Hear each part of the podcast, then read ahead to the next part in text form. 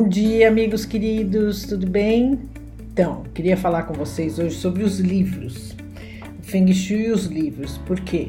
Eu tenho várias clientes, eu tenho até uma cliente que é lá de Londrina, que ela ela estava preocupada que o filho não dormia bem é, no quarto dele. Aí eu perguntei: o que, que tem no quarto do teu filho? Ah, meu filho é louco por livros, então tem mais de, de 200, 300 livros no quarto dele. Falei: então é por isso que ele não dorme bem. Ninguém consegue dormir num quarto com tantos livros assim, porque o livro ele tem uma energia ti muito forte que os livros eles falam com você à noite, principalmente à noite.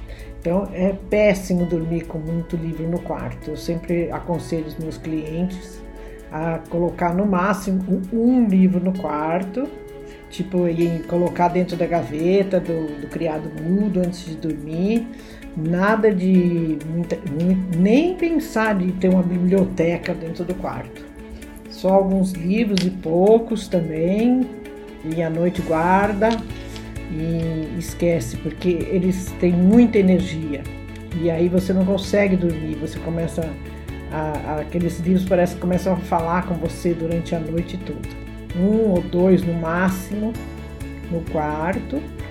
Na sala, o ideal é na sala de jogos ou na sala de estar, você tem um estante super super transada assim, que você coloque os livros misturado com objetos, é super bacana. Hoje em dia, muitos decoradores fazem ah, as estantes com os, com os livros. Não tem, não tem lógica, você não precisa colocar, por exemplo, por ordem alfabética ou por.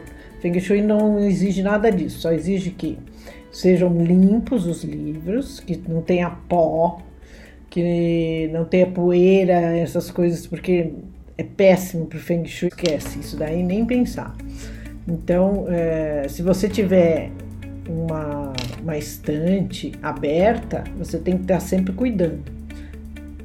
Agora, se você tiver fechada, aí já é mais fácil, porque você consegue manter sem ter problema nenhum. E... Então é isso que eu queria falar com vocês sobre os livros, então que não aconselho colocar muitos livros no quarto, no máximo dois, e que vocês têm que cuidar dos livros deixar em lugares especiais. O cadinho de hoje é esse. E não coloquem livros no quarto, por favor, para vocês poderem dormir tranquilos e sossegados. Quarto menos é mais.